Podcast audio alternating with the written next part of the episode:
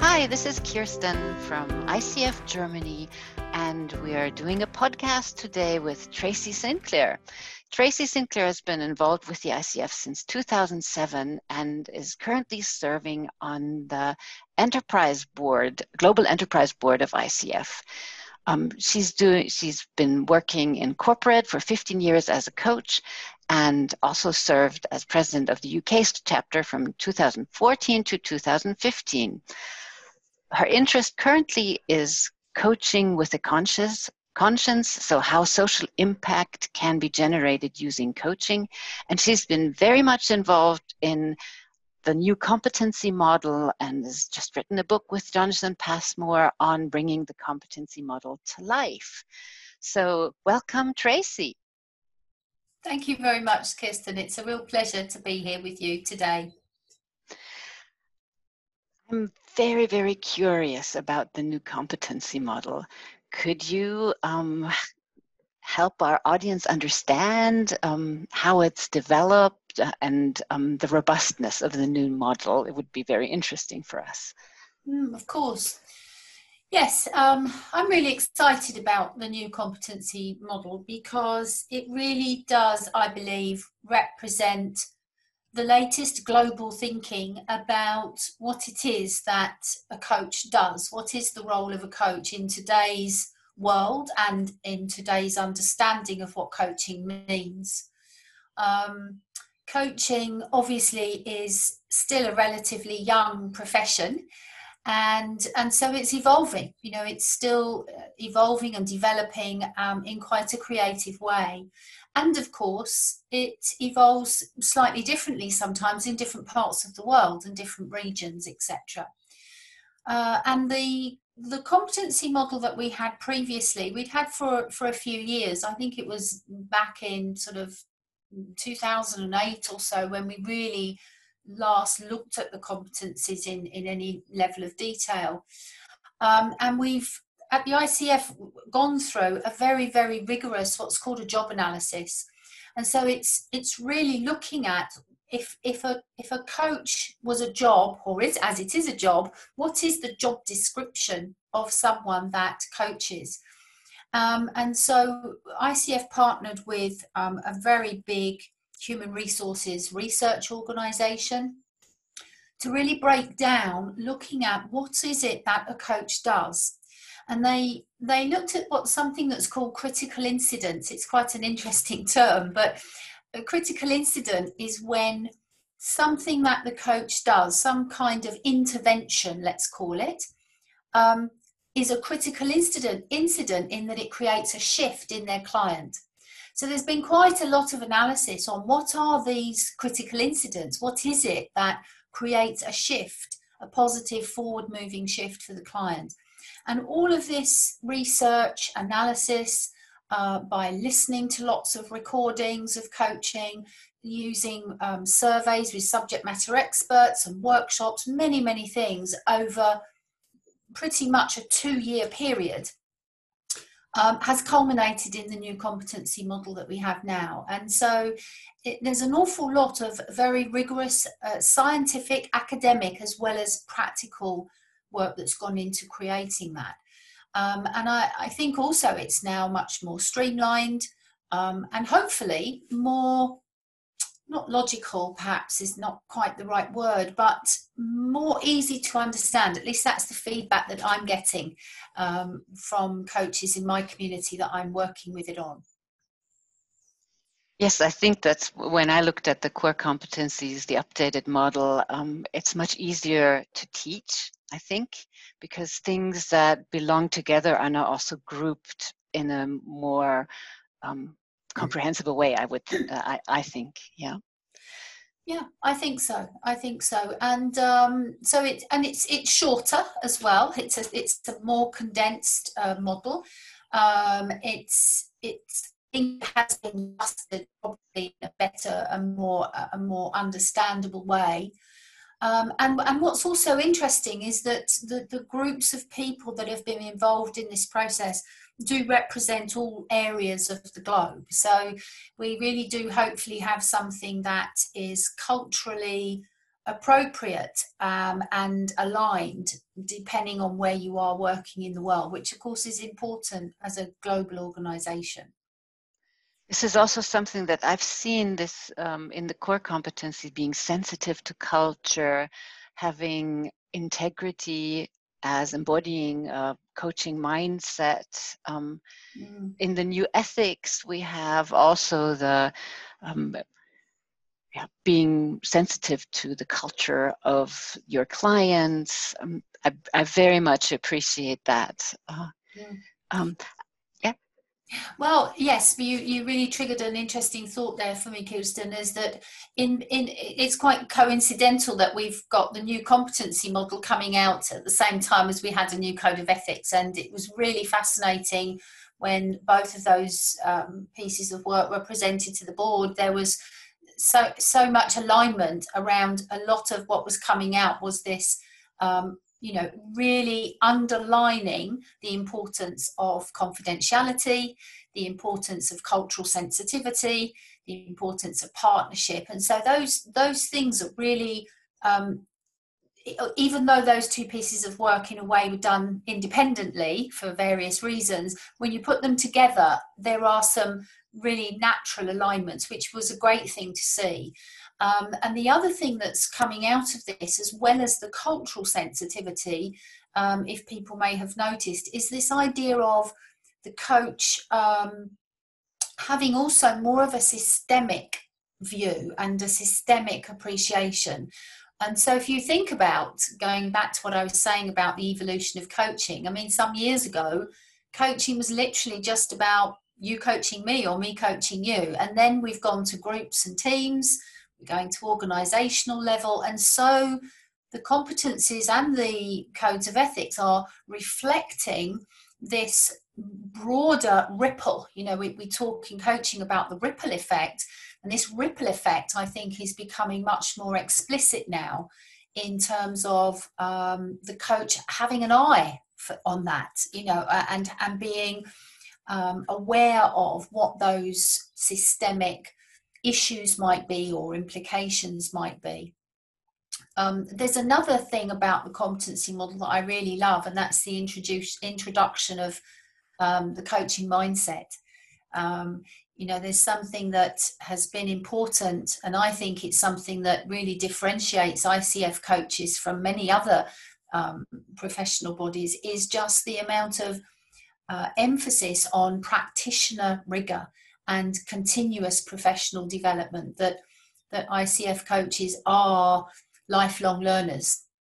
Um, and so if you look at the competency around embodies a coaching mindset, it really is positioning this very clear expectation in a way that we will keep our skills alive, that we will be focusing on our own growth and development, uh, personally as well as professionally, so that it's really putting an emphasis on the being of the coach and not just the doing of coaching. Um, and that's that's I, am really excited about that. That's one of my favourite competencies because it it really is saying something about our profession, isn't it? So I I think in terms of the pride um, for someone who holds an ICF credential, to me this this new competency model really underlines that more than ever before. So this who the coach is and how the coach develops. I'm I'm wondering what's the role of supervision in this? Well, oh, now there's an interesting topic. Well, of course, I mean, supervision is a fantastic way for professional development for coaches. Um, it's, of course, not the only way, um, and there is a, there is an intentionality here that the ICF wants to bring in that we have varied professional development. Um, hence doing things like putting a cap on you know you can for your 40 hours of cpd you can have 10 hours of mentoring 10 hours of supervision the reason for putting a cap is for variety you know so that we we we do our cpd in a variety of ways um, but coming back to supervision, it's it's an incredibly powerful way in a in a safe, trusting, um, professional partnership with a supervisor to really step back and reflect on your coaching practice um, and reflect on yourself as a as a professional coach and indeed as a person within the context of that. So um, I'm I'm I'm, I'm you're preaching to the converted here, Kristen, on on supervision because uh, my experience of it as being a supervisor, but also being supervised, um, I find supervision a, a really, really stimulating and powerful way of working. I couldn't agree more. Um, I'm also interested in finding out a little bit more about your ideas on the social impact of coaching in light of the ICF strategy. Would you like to share a little bit of, um, around that as well? Yes, I mean, I think um, I, I think this topic really takes us back to the to the why in a way. You know, why why does coaching exist? And from a from an ICF perspective, part of the, the ICF's reason to exist is to help make coaching an integral part of a thriving society. You know, ultimately, whatever whatever we're doing with coaching and however it's being utilized, the ultimate goal is that society thrives um, and that that that that thriving is contributed to by by coaching in some way um, and i've i've always really felt very aligned to that. That that to me is what i sort of ground myself in if you if you like. And and just as a, a, an interesting story how i got into coaching in the first place was i was at a conference and someone this was probably in about 2003 2004 someone was speaking about coaching and he said that coaching was not created in a coffee shop one afternoon by a few bored people who were just scratching their heads wondering what to do. You know, he said it emerged, coaching emerged um, as a way of working in response to a need and that's always stayed with me. And i thought goodness that's how interesting you know that coaching could actually be in response to a human need. And and part of why i aligned myself um, to the icf actually when i first trained was because of that that vision of a thriving society. Um, and so whatever way we're using coaching i think for me that's what grounds me back. And i do believe you know if you if we were to look take a snapshot of society right now we're not thriving are we? You know in today's environment very sadly um, we are we are very strained. And i do believe that coaching more than ever before can make a difference. Um, and so regardless of the, the the social impact coaching might have right now in the crisis that we're all experiencing i think if we can take coaching and have that ripple effect that we were talking about just now into areas that are really at the front line of making a difference to communities in society where they really desperately need it. So that so that coaching is not just for the privileged it's not just for the senior leaders it's not just for those in the corporate environment who though of course will benefit greatly from it um, but uh, I'm really passionate about how can charities and non-for-profits and society societal groups how can they have the benefit of high caliber professional coaching services when they have the budgets that they have you know? So i think um, that's that's really what's sort of driving my heart at the moment. That's very, very lovely to hear. And I, I, I think it's so important that we as an organization find ways of doing that and find ways of making ourselves available through different pro bono initiatives worldwide. I'm hearing so many great things happening all over the place. So I'm mm. very much with you on that.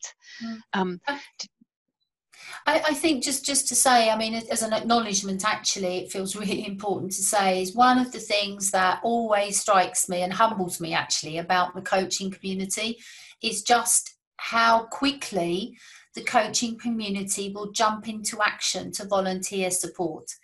You know, I don't I don't know if it's because we're a volunteer organisation as the ICF. I'm not too sure, and I'm, and it's you know it's obviously not just ICF coaches that do this. Many coaches around the world do. But I think that there's something about the personality or the character of someone that gravitates towards coaching that is one of service and contribution um, and it's it's a beautiful thing actually to see how many coaches will just spontaneously be there.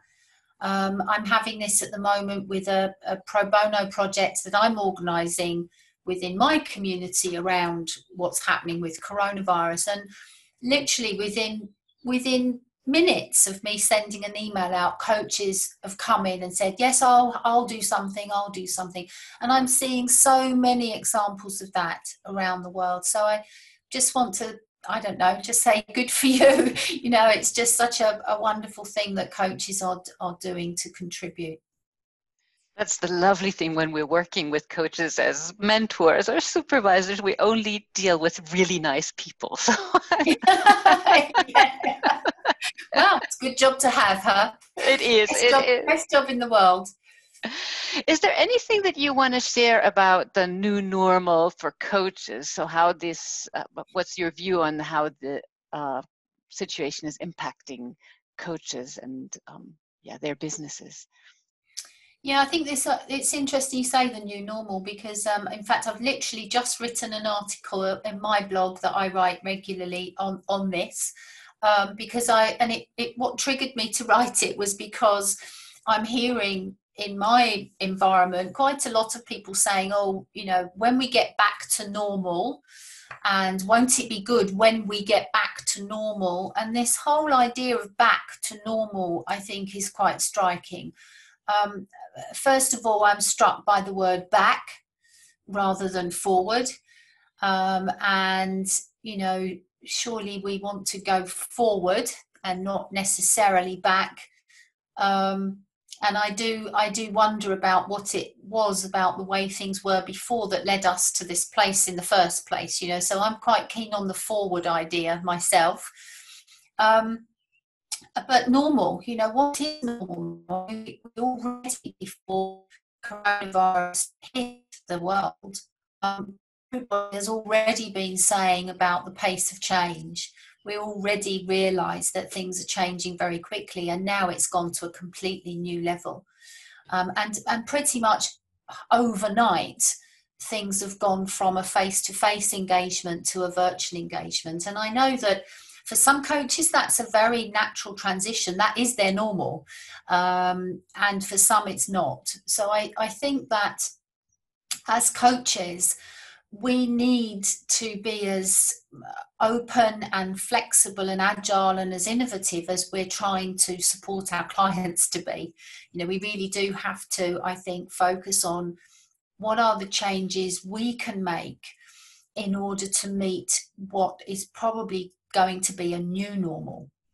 Um, and also, what could we do to contribute to that? You know, how might coaching evolve and change as a result of this? And I'm already seeing some different groups. I mean, you were talking earlier about a, a, a world cafe, you know, a, an online world cafe. I mean, what's so interesting is that these challenging situations force innovation, don't they? You know, we're forced um, into thinking differently and doing differently, which ultimately is what coaching is all about.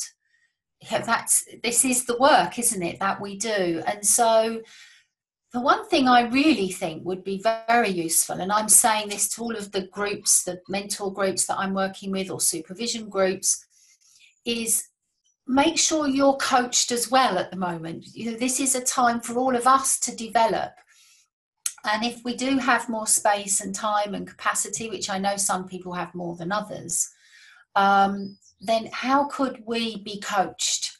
How could we be supervised or mentored to really think about what are the changes that I can make to how I am, how I be, and what I do? Um, and I think on a very practical level, this transition to online is is is a key part of it.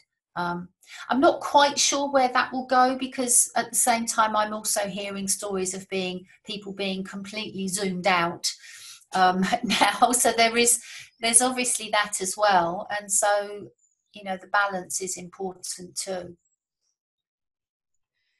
And uh, I mean, from my perspective, it's a big chance as well when you look at the climate change and how, how little CO2 is being now um, emitted into the atmosphere because we're not flying here, there, and everywhere. So um, I think the ripple effects will be positive and negative from my perspective.